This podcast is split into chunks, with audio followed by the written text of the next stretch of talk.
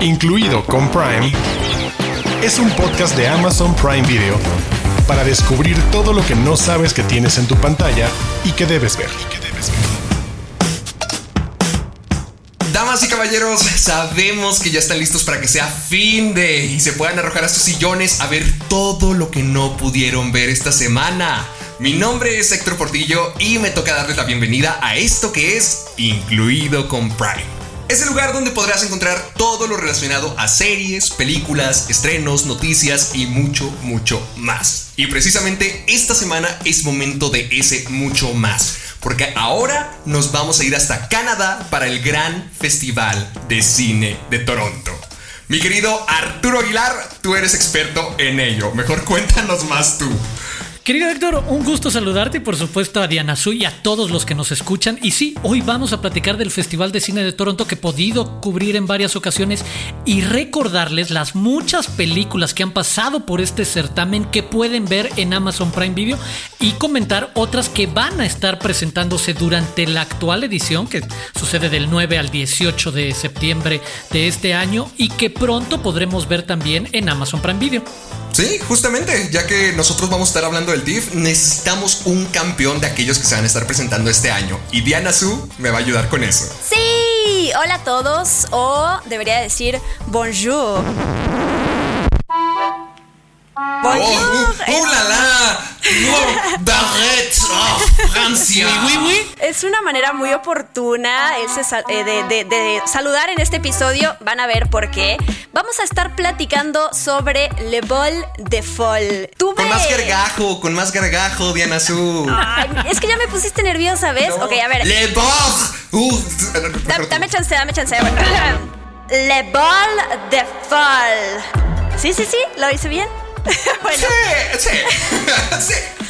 Para los estándares de Héctor, no. Para los estándares de Arturo, sí. Así que con eso me conformo.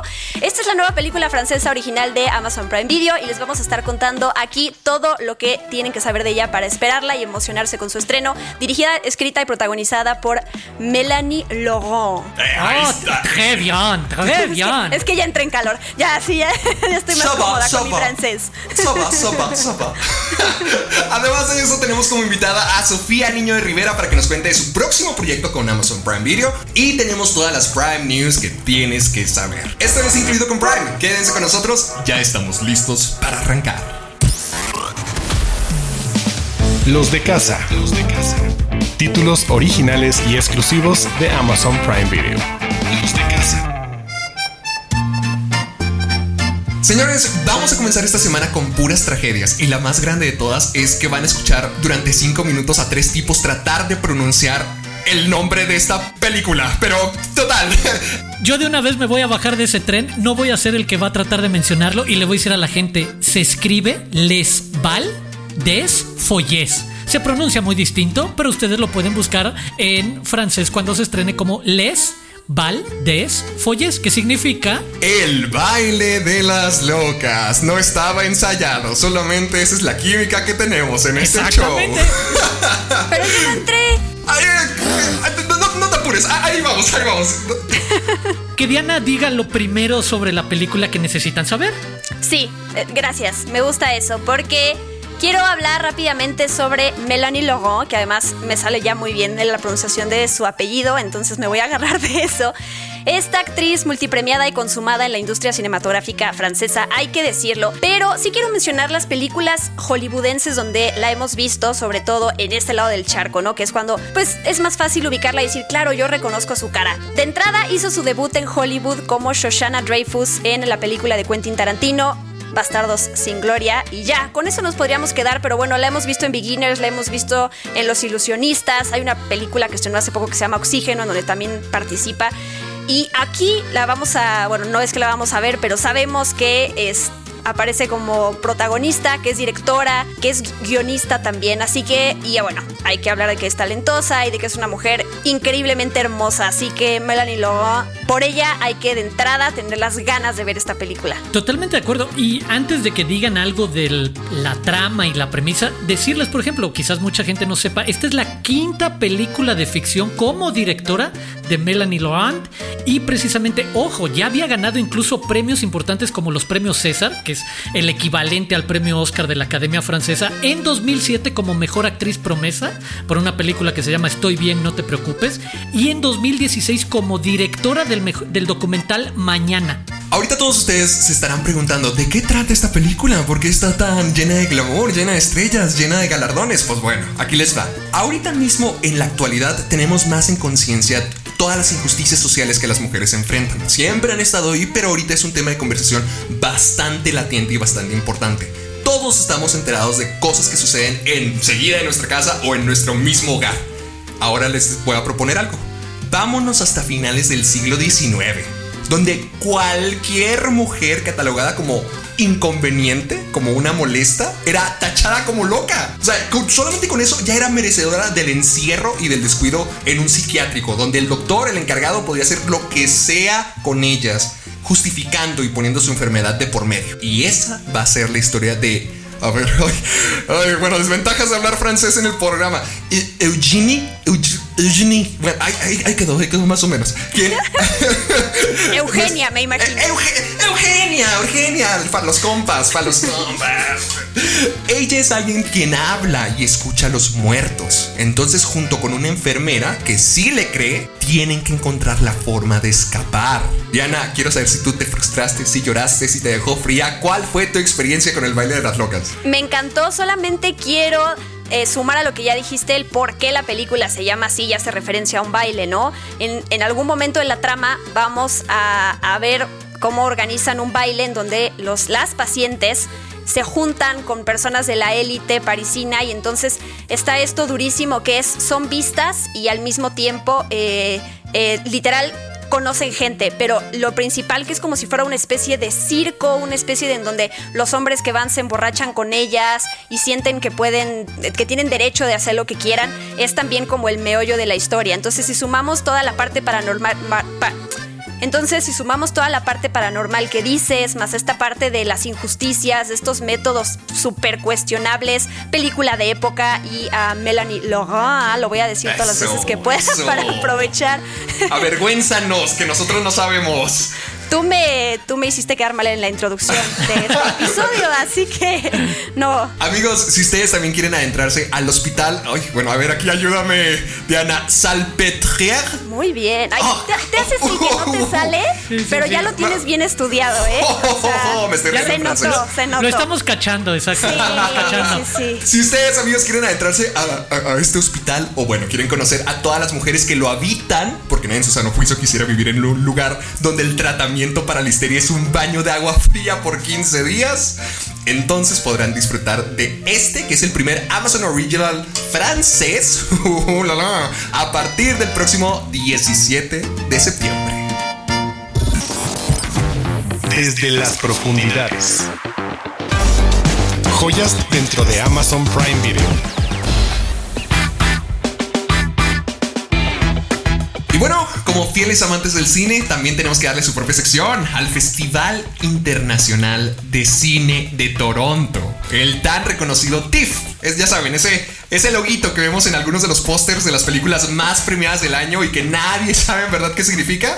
Pues en realidad se trata de uno de los festivales más importantes de todo el mundo donde durante 10 días se proyectan alrededor de 300 o 400 películas. A lo mejor este año, donde la industria ha sufrido tantito, vamos a bajar el número a casi 200.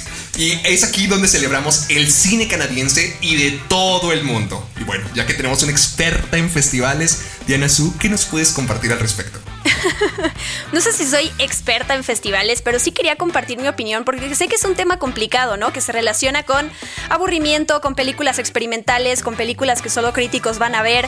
Y al final es un evento para cualquier cinéfilo. O sea, que yo no he ido al Festival de Cine de Toronto aún. Eh, sí es un sueño de vida, la verdad. Algún día lo lograré. Y Cannes también pero sí quiero compartir que los festivales que he ido en México, esta experiencia de entrar a ver cinco o seis películas al día, en donde no tienes ni tiempo para comer entre películas y entonces terminas comiendo palomitas todo el día, es, es verdad. Y entonces... ¡Qué gusto! ¡Qué padre! Ese es, exacto, más allá del glamour de las fiestas, de las celebridades, alfombras rojas que acuden a estos festivales, imagínate poder ver esta cantidad de películas y luego conversar con la gente que las hizo. Eso es un festival de cine, ¿no? O sea, e, esa experiencia que tiene cualquiera en, en ir al cine, pero multiplicada por cinco al día. O sea, sí es una cosa así orgásmica, cinéfila, increíble.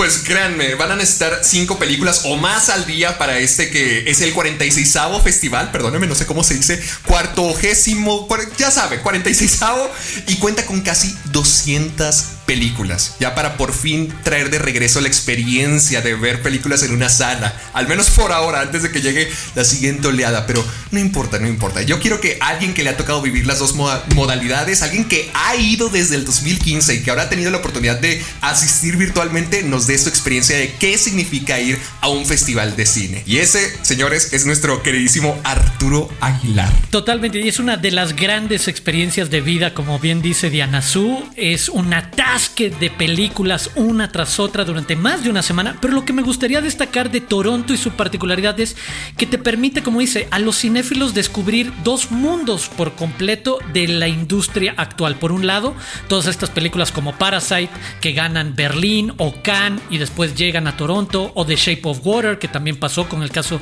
de Guillermo del Toro y que después llegan a Toronto. Entonces, resume todos esos grandes éxitos de los festivales del mundo. Y después, en Toronto es donde se presentan una gran cantidad de las películas que van a buscar nominaciones al Oscar o a la temporada de premios de Hollywood en los siguientes meses. Entonces, ojo, no es nada más para los clavados que solo quieren ver películas de Berlín o de directores europeos y asiáticos. No, en Toronto nos atascamos de esas películas y las vas intercalando con los éxitos comerciales o los éxitos que van a buscar nominaciones como Nomadland del año pasado, como The Joker hace un par de años o The Shape of Water junto con Parasite y otras cosas mucho más rebuscadas. Y lo que queremos es compartirles algunas películas que van a estar este año y que van a ver muy pronto, como era el caso que ya platicamos, la película dirigida por Melanie Laurent pero también muchísimas películas de años previos, de estos seis años que he podido asistir al festival y que ustedes pueden ver durante estos días de festival directamente en su casa en Amazon Prime Video. Miren, primero tienen que saber lo que les va a estar esperando en un futuro, porque este año que se va a estar celebrando el festival desde el 9 al 18 de septiembre, van a encontrar el estreno mundial en IMAX de la nueva película de Denis Villeneuve, quien de hecho va a salir premiado en esta ocasión, va a recibir un homenaje ya que es uno de los mejores directores de todos los tiempos y él va a ser homenajeado en el festival, va a recibir el premio TIFF Ever Director Award y se va a estrenar su película Dune. Además, también vamos a contar con la participación de Edgar Wright con Last Night in Soho. Fanáticos de Anya Taylor Joy también me latió el corazón, no se preocupen. Y el musical, Dear Evan Hansen. la semana pasada, en Incluido con Prime, hablamos de musicales y este es uno de los más populares de todos los tiempos. Y prepárense, porque la nueva película del director chileno Pablo Larraín, Spencer también va a ser parte del catálogo que vamos a poder encontrar este 2021. No vamos a poder ver la película de Duna aún, que es esta nueva adaptación al cine de Denis Villeneuve. Creo que se pronuncia así.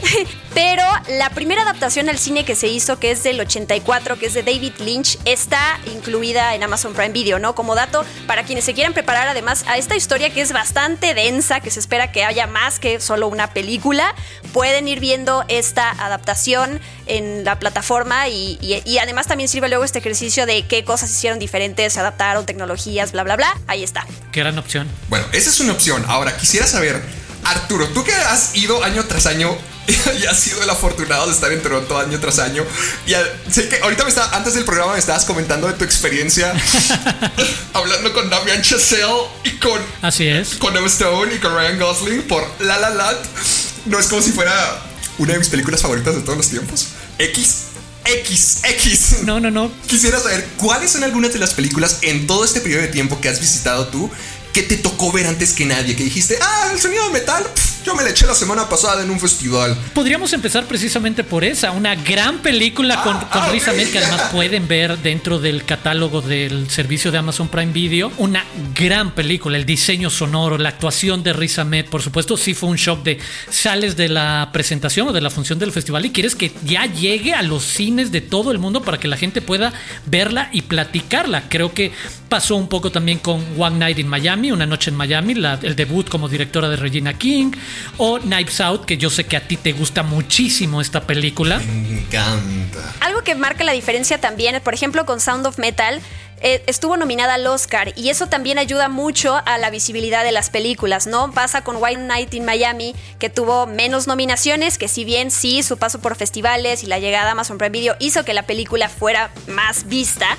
pero sí cuando pasa mucho con películas en festivales de verdad que uno quiere presentárselas, o sea, llevárselas a su país, presentárselas a la gente para que la vea y a veces es imposible verlas. Por eso también la importancia de los festivales y claro, la importancia de, entregas de premios como el Oscar, o sea, más allá de si nos guste o no, si estas ceremonias son relevantes y qué tanta razón tienen los elegidos, los nominados y ganadores, etcétera, tiene que ver con la visibilidad que les dan a estas películas y que si no, se pierden así en el limbo, se quedan básicamente. Y de hecho es una visibilidad bastante amplia para todo tipo de películas. Justamente lo que ahorita estaba diciendo Arturo de que no solamente se trata de las películas de arte, de cine de arte o las que salen premiadas. Por ejemplo, también contamos con películas como A Monster Calls, que es la... Creo que era Liam Neeson quien interpreta a- al monstruo, ¿verdad? Y de hecho su rostro también, dentro de la animación de este monstruo árbol, alcanzas a ver el rostro de Liam Neeson. Ah, qué maravilla. E- Esta es una película muy bonita y es una adaptación de un libro, por ejemplo. O también contamos con historias como El Chico, el Chico de Medellín, que es el documental acerca de toda la carrera de J Balvin, que nuestro Arturo Aguilar se lo echó. Tómenlo de alguien que no le gusta el reggaetón, no le interesa tanto la música, pero es un retrato interesante de un músico que sabemos que hoy es parte de la cultura pop. O sea, decir J Balvin hace una referencia a un fenómeno musical de nuestros tiempos y conocer cómo se dio su carrera resulta bastante atractivo. Y podríamos sumar otras ofertas, como dices, para que vean el amplio rango de lo que ofrece el festival y de lo que ustedes pueden ver en estos días conmemorando el festival. Pueden ver, por ejemplo, Suburbicon que es dirigida por George Clooney con Matt Damon y Julianne Moore, o puedes ver Molly's Game, que es una película de Aaron Sorkin con Jessica Chastain, puedes ver también Nuevo Orden de Michelle Franco, o Downsizing de Alexander Payne también con, con Matt Damon, y cosas un poco más independientes, llamémoslas como The Florida Project de Sean Baker, que es una gran película, o el debut como director de un, que me parece un gran actor joven, Paul Dano, que debuta con Wildlife, protagonizada por Carey Mulligan y Jake Gyllenhaal, otra gran película que está disponible en Amazon Prime Video y que en algún momento tuve la oportunidad de ver por primera vez en una sala en Toronto. O también Green Book, que ya sé que ha sido explotada y que criticada también por el, por el tono que lleva la película, aunque al final a mí me gustó sobre todo porque sale Vigo Mortensen y eso era lo que yo quería mencionar en este episodio para que quede inmortalizado para siempre. Hay una escena en la película en donde Vigo tiene que comer un montón de hot dogs y la producción le dio una cubeta para que pues, los escupiera y no tuviera que atragantarse y al final él dijo, no, no, no, soy actor, así que esto tiene que estar creíble. Comió 15 hot dogs, pero no los escupió, o sea, se los tragó tal cual. Así que eso es profesionalismo puro y ya por eso vale la pena ver esa gran escena de Green Book. Acabas de darme una razón para volver a ver la película, para ponerle, darle clic de nuevo en Amazon Prime Video y, y ver esa escena. Vayan a verla nomás por, para ver a Vigo Mortensen comer hot dogs. Creo que es el mejor comercial para una película que alguien pudiera dar. De, de hecho, también contamos con participaciones como la de El sacrificio del siervo sagrado. que Justamente fue nuestra recomendación por parte de Arturo la semana pasada. Tú, Diana, ¿qué, qué otro predilecto, qué otra película que ha estado en el festival realmente te ha encantado y te ha fascinado? Mira, Mid-90s, esta, es esta película que dirige Jonah Hill, además que es su debut como director, que justo es este chavito que se llama Stevie, que tiene 13 años y cómo se enfrenta al mundo y cómo empieza a crecer, ¿no? Este, desde drogas, es muy fan de todo este, del, del tema del skate y entonces por ese lado conoce gente, cómo de repente las chicas se le empiezan a acercar y yo como, no sé, me sentí como mamá porque sí, a los 13 años además, ya sé que hay justo una película que se llama así y que es en el momento del despertar sexual y que, o sea, son cosas normales que todos hemos vivido, pero yo sí cuando vi la película dije como, wow, es un niño y, hoy en día todavía siento que los niños y las niñas se enfrentan a este tipo de cosas todavía mucho más pequeños. Entonces sí es, sí es una película coming of age que muestra lo que Jonah Hill además él es fan de estas películas de como Kids por ejemplo y cosas que lo influenciaron para hacer esto, pero también de justo como lo digo, ¿no? De coming of age y lo que es no saber cómo pertenecer a, a ciertos grupos, pero al mismo tiempo te encuentras contigo mismo y que sea Jonah Hill además que lo tenemos de películas de comedia, a lo mejor lights, que tú no crees ese talento hasta verlo y aquí está esta demostración con Mid-90s. Fíjate, ahí me quiero sumar porque Jonah Hill, aquí me, ya hablaste de Viggo Mortensen comiendo hot dogs. Yo cuando se trata de Jonah Hill soy su fanático eterno. Es mi actor favorito. Me encanta muchísimo por lo que acabas de mencionar. Todas las personas siempre lo ubican por comedias como Superbad o alguna otra comedia que tenga Jonah Hill. Tiene muchísimas. Mucha gente lo consideraba como que, ah, él es el gordito chistoso de Hollywood. Pero él era mucho más que eso y nunca se le daba la oportunidad de brillar, como cuando hizo... Él siempre quiso demostrarse más allá de ese, de ese rol encasillado que lo tenían como que, ah, el relieve comédico chistoso, ah, el gordito de Hollywood. Y él se convirtió en un actor serio cuando se presentó en Moneyball. Y luego esa imagen todavía retumbó más cuando fue nominado por segunda vez al Oscar por El Lobo de Wall Street. Él siempre ha sido un actor que lo ha tenido todo para perder, para que lo encasillen y digan, ah, es el gordo chistoso que a veces sale en películas de comedia. Pero no, él, él siempre quiso ser más. A mí me tocó ver una entrevista donde él decía que cada vez que le hacían esa, esa observación o le decían acerca de su peso o de su rol en, en la industria o sus películas de comedia, él siempre se sentía muy mal porque él sabía que podía dar más. Y una de las cosas que hacía en su tiempo libre era escribir Midnighties. Y esta película abarca toda la cultura californiana de los 90 con la que él creció. Entonces se me hace que se siente muy íntima. A lo mejor no, no, no, no es que tenga un punto a donde ir o una historia que contar o algún objetivo que cumplir. Solamente es como que reflejar la vida de este niño, lo que es reflejar el, el querer pertenecer, el ser un patineto de los 90. Midnighties es una de las mejores películas que podrían seleccionar para, para ver de todo el festival. Y les dimos bastantes opciones que están incluidas en el catálogo de Prime Video, pero también, ojo, pueden rentar o comprar películas como Parasite, que totalmente, por Dios, o sea, esa película se puede ver cada semana y sigues aprendiendo mil cosas de la puesta en escena, el guion, la dirección, etc. Boy Erased, que también es muy atractiva, A Beautiful Day in the Neighborhood o The Goldfinch, por mencionar algunas que también, ojo, pueden rentar, que no están disponibles en otros espacios. Sí, si ustedes quieren intentarlo, si ustedes quieren sentirse parte de este festival, a pesar de que no tengamos dinero o acceso para poder ir, se pueden echar cualquiera de estas películas que nosotros acabamos de recomendar y todavía hay aún más dentro del catálogo de Amazon Prime Video que les podrán hacer sentir como si estuvieran en un festival, como en el festival, como si estuvieran tal cual, en Toronto. Tal cual, Héctor. Tal cual. Aquí tenemos a alguien que lo puede confirmar. Es que lo defines bien, es de, ¿quieren tener el Festival de Cine de Toronto en sus casas este año? Aprovechen las películas que acabamos de mencionar y háganse su programa casero de homenaje al Festival de Cine de Toronto mientras esperas, como decíamos, que vayan llegando las que se van presentando este año. Ustedes tendrían alguna así, ya la, indicada, que si la persona que nos está escuchando no se decide por cuál o dijo, ah, luego las veo y al final no hace nada, ¿cuál sí podría recomendar de esta lista, de todo el catálogo que tenemos, para que la vean? Que vean una producción de Amazon que se llama The Report protagonizada por Adam Driver, John Hamm y Annette Bening, que es una gran investigación basada en una historia real sobre la tortura precisamente del gobierno de Estados Unidos en diferentes lugares donde va a promover la democracia, pero de repente se mancha las manos de manera bastante ojete, porque creo que no hay otra palabra para señalarlo. Y bueno, The Report es totalmente cruda y honesta sobre una gran investigación adentro del gobierno de los Estados Unidos para dar a conocer eso, que se estaban cometiendo estas digo, llamarlo injusticias es muy poco, estas torturas, barbaridades tal cual. Entonces, échenle un ojo a The Report, en verdad, y, tal cual. Adam Driver y John Hamm y Annette Bening nunca tienen desperdicio, nunca te van a quedar mal. Y yo sumo de Florida Project, no sé si ya la mencionaron hace rato, pero ahondar sobre ella, con Brooklyn Prince, además esta niña súper talentosa ah, en esa edad tan, tan tan pequeña.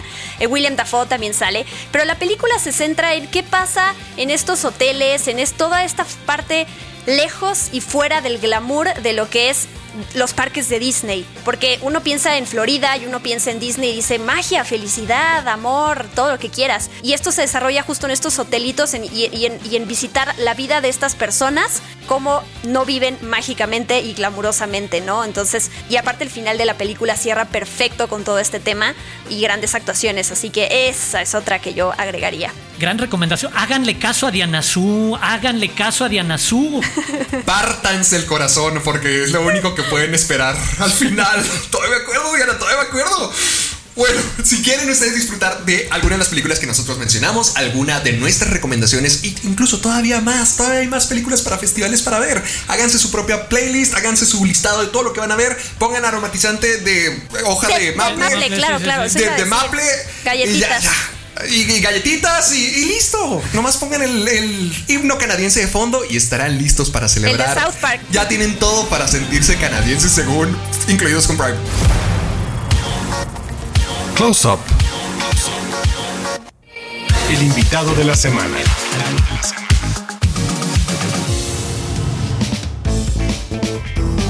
Y hoy tenemos una invitada especial, se trata de Sofía Niño de Rivera, quien recientemente acaba de terminar de grabar un especial de comedia en Nueva York y por eso, entre otras cosas, estamos platicando con ella. Sofía, ¿cómo estás? Muy bien, muchas gracias, gracias por invitarme. Oye, cuéntanos rápidamente, hay un nuevo proyecto precisamente con Amazon Prime Video y que acabas de grabar. ¿Cuál sería una probadita, un adelanto de que nos espera en unos meses en las pantallas de Prime Video? Pues va a haber de todo tipo de temas, desde pandemia hasta la vida antes de pandemia, la maternidad, el matrimonio, de todo va a haber. Oye, ¿cómo fue regresar a los escenarios después de un rato? Porque además esta fue una gira que se tuvo que suspender por la pandemia, obviamente cambió para ti toda la dinámica. ¿Qué sentiste de esa pausa y de ese regreso? ¿Qué significa para ti volver a tener esta dinámica con tu público, de verlo ahí enfrente de ti y obviamente de regresar a Nueva York, que es un espacio enormemente importante para la comedia? Fue rarísimo regresar. Obviamente Nueva York no fue mi primer show después de regresar. Tuve que hacer unos, unos 7, 8 shows antes para agarrar otra vez timing y condición y todo lo que se necesita para agarrar en el escenario. Entonces estuve con mucha prisa tratando de, de hacer shows antes justo del de Nueva York y, y, afortunadamente llegué muy bien preparada porque pues es un show que también, como dices, tenía antes de la pandemia se paró y luego, y luego regresó y es como andar en bici, no se te olvida, pero sí necesitas un poquito de práctica antes que sí la tuve, entonces estuvo súper bien. ¿Hay algo especial en regresar a Nueva York? Como dices, no fue el regreso a la actividad y a, tu gira, pero sí es el regreso 10 años después de una presentación importante que tuviste allá. ¿Qué significa para ti el regreso a Nueva York 10 años después? Pues es increíble. Siempre que, voy a Nueva York, ahí fue la primera vez que vi stand-up en vivo en, en mi vida. Entonces, y ahí fue el momento en que decidí que lo quería hacer y luego el show que tuve allá, que obviamente no, ni fue mío, ni la gente me iba a ver a mí, fue en inglés y me fue pésimo. Fue increíble ya regresar a un lugar donde la gente sí me iba a ver a mí, en mi propio idioma, en la cuna del stand-up comedy de Estados Unidos. Es muy icónico y es, yo creo que el sueño de todo comediante eh, en algún momento presentarse en Nueva York. Y fue increíble tener dos sold outs en un teatro que también es conocido por música y por stand-up. Entonces eh, fue increíble. ¿Qué fue lo que más extrañaste de presentarte en vivo? Pues que alguien me aplaudiera mis tonterías, porque de nada sirve estar haciendo tonterías y nadie te las está aplaudiendo. Entonces, básicamente eso y tener una retroalimentación inmediata, porque luego hacía shows en Zoom y así, y pues obviamente nadie, pues todo el mundo tiene su micrófono apagado y también sus cámaras apagadas, entonces sientes pues estás tú sola ahí haciendo como loquita, haciendo un show a quién sabe quién. Entonces, escuchar la retroalimentación es increíble y aparte así es como prueba el material comediante, o sea, si tú, si tú tienes material, lo empiezas a hacer y la gente no se ríe, pues lo apuntas y dices, ok, bueno, este necesita esto, necesita o lo quito, lo que sea. Y cuando no tienes retroalimentación, no sabes si tu material está funcionando, no, no puedes realmente hacer material nuevo porque, pues, ¿quién te lo va a probar? Entonces, es lo que más extrañé en realidad, o sea, crear en el escenario, porque muchas veces creo, o sea, se me ocurre un tema y me subo y lo desarrollo ahí, y lo voy desarrollando show con show hasta que ya llega a un punto donde ya está listo. Y eso no lo podía hacer, entonces solo podía hacer el, el material que ya tenía y eso también extrañé, como que crear enfrente de todos. Eh, muy interesante lo, que señalas. ¿Cómo procesas o asimilas precisamente, entendiendo que la presentación en vivo también es como un laboratorio para ajustar, para detallar la reacción del público, el cómo terminas de armar la estructura de un, de un sketch, de un chiste, el, el golpe de cómo quieres que la gente reaccione. ¿Cómo asimilas cuando obviamente también has sido muy destacada en los últimos años en otras dinámicas como es llevar tus presentaciones a plataformas de streaming donde sabes que la retroalimentación vendrá en otro formato, en otro tiempo, después de que la gente lo vea? Si tuviste la inicial cuando grabaste los especiales, ¿cómo asimilas tú ese otro momento en el que la gente puede ser un mes después, seis meses después de que lanzas un especial, de repente te escribe y te dice algo de acabo de sentarme a ver especial? Es increíble y es también es un poco abrumador porque no toda la retroalimentación es buena. Dicen que yo soy como el América que me amas o me odias, entonces la gente como que hay gente que de repente me descubre así de nunca había visto a Sofía y tiene dos especiales en Netflix y entonces es increíble que personas, después de años de que yo ya lo había hecho, de repente me descubran, o es increíble que personas me digan, eh, ya lo he visto ocho veces, que también eso está padre, que tener algo que la gente puede repetir las veces que quiera. Y luego hay personas que cuando lo ven es muy distinto verlo en vivo que verlo en tu casa. Entonces hay personas a las que no les gusta tanto porque están en otro contexto de su vida o le detoné algo o nada más no les caigo bien o yo qué vas a ver. Entonces la retroalimentación en redes sociales también puede llegar a ser mucho más dura, sobre todo porque la gente está atrás de una computadora y no te conoce y no paga un boleto para verte, sino nada más te topó en, una, en la tele y dijo, ay, a ver, o te odia y, te lo, y lo ve y nada más para odiarte un poco más. Y así, pues es muy raro, es muy raro cómo funciona la retroalimentación después de tanto tiempo de haber grabado algo y sobre todo porque no sale luego, luego. Yo este show lo voy a seguir haciendo hasta diciembre en Estados Unidos en la gira y estoy segura que mucho material del que voy a seguir haciendo va a cambiar. Ya ni siquiera va a ser el mismo show que grabé. Entonces es muy raro, es muy raro porque el stand-up evoluciona conforme, conforme vive en un escenario. ¿Cómo se desarrolla cómo evoluciona el stand-up viviendo en redes sociales? Porque también lo has estado practicando a través de tus diferentes cuentas, son formatos distintos. ¿Cómo sientes que está viviendo en ese espacio, en ese ecosistema, el ejercicio que dices, su naturaleza está en la presentación en vivo, en que tú puedas ver la reacción y en que la gente, también como señalas, pueda estar como más presente en el momento, totalmente involucrada en lo que estás diciendo, en cómo lo estás contando? ¿Cuál es tu experiencia, sobre todo potenciada en este último año y medio con redes sociales? Que hemos visto todos cuando nos metemos desde Instagram a TikTok a encontrarnos más estos pequeños ejercicios de comedia. ¿Cómo ha sido tu experiencia este último año, digamos? Es más fácil porque es más efímero. Las cosas que subes, depende de la plataforma en la que subes, pueden vivir muy, muy poco tiempo. O sea, si es un TikTok, lo puedes borrar si no te gustó. Si es un Insta Story, va a durar 24 horas. Si es un Twitter, tienes que tener cuidado porque alguien puede que busque tu tweet del 2000 uno y sea como Sofía una vez dijo que no le gustaba la mostaza. Entonces, este es raro, pero es, es, más, o sea, hay menos tensión. O sea, siempre hay mucho más estrés y más tensión cuando estás a punto de subir enfrente de un público a ser vulnerable durante una hora seguida. O sea, porque no nada más vas, lees un tweet y te sales. O sea, vas y estás ahí parado una hora. Y en redes sociales ni siquiera ves la reacción física de las personas. Y si no te quieres enterar, pues no prendes tu celular y ya. O sea, te puede, puedes subir de eso. En un escenario no puedes subir a menos de que pues salgas corriendo literal. Pero eso no pasa muy seguido. Estamos a unos meses de poder ver lo volvería a hacer. ¿Qué le dirías a la gente para que no se lo pierda? Lo que más nos hace falta ahorita es reír a todos y dejar de ver las noticias y dejar de ver que es fin del mundo y el cambio climático y el virus y el todo lo nuevo que pasa todos los días y es una hora de reírte de la vida en general. Entonces yo creo que siempre, siempre es bueno tener esa opción. Y para los que no les gusta el stand-up y no les caigo bien, todavía mejor, porque entonces tienen más tiempo para odiarme. O sea, les estoy dando a todos tiempo para amarme o para odiarme. Siento que es un regalo para todos. Muchísimas gracias, Sofía, y muchísimas felicidades. No, gracias a ustedes. Y pues ahí lo ven y me dicen qué opinan. Prime News. Noticias calientitas de Amazon Prime Video. Se presentó el tráiler oficial de La Rueda del Tiempo, la nueva serie de Prime Video basada en las exitosas novelas de fantasía de Robert Jordan, protagonizada por Rosamund Pike. Su estreno será el próximo 19 de noviembre. Este 10 de septiembre se estrena la película The Voyeur la historia de una pareja con un bizarro interés en sus vecinos del edificio de enfrente con quienes empiezan a tener una serie de experiencias que le da vuelta a su vida. Esta semana se anunció el inicio de la grabación de la primera serie western La cabeza de Joaquín Murrieta. Una superproducción Amazon Original de México. Y la serie estará estelarizada por Juan Manuel Bernal, Alejandro Spitzer, Yoshira Scarriga, Emiliano Zurita y Becky Shu. También esta semana se compartió la noticia sobre el estreno del documental Justin Bieber Our World que cuenta la vida del cantante canadiense y su primer concierto en tres años, dirigido por Michael D. Radner. Prepárense para verlo el próximo 8 de octubre. Incluido con Prime, es un podcast de Amazon Prime Video.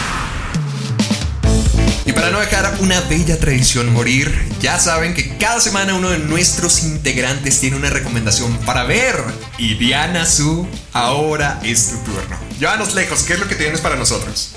Sí, me toca recomendar y elegí No te preocupes, no irá lejos, que es una película dirigida por Gus Van Sant protagonizada por Joaquín Phoenix, por Rooney Mara, por Jonah Hill, que además ya salió dos veces nombrado aquí en nuestro podcast, por Jack Black, o sea, ya de entrada el elenco es bastante llamativo, y está basada en hechos reales. Entonces voy a contar rápidamente. Se trata de John Callahan, que casi pierde la vida después de un accidente automovilístico. Él eh, se la pasa tomando y saliendo de, fiesta. Y cuando ingresa a un grupo de ayuda, descubre un don especial que es dibujar caricaturas. Él se queda en una silla de ruedas entonces obviamente la vida le cambia para siempre. Eh, está muy enojado consigo mismo y no se puede perdonar. Entonces de eso va la película, de lo difícil que es voltearnos a ver al espejo y decir, lo que te sucedió, más allá de ponerlo en, los, en, las manos de otros, es por ti y está bien que te des chance de perdonarte y seguir adelante, ¿no? La película además me gusta porque es, obviamente tiene este drama, estas sesiones que tienen íntimas, eh, él junto con otras personas que vivieron desde accidentes y que tienen problemas con drogas, con alcohol y con todo eso.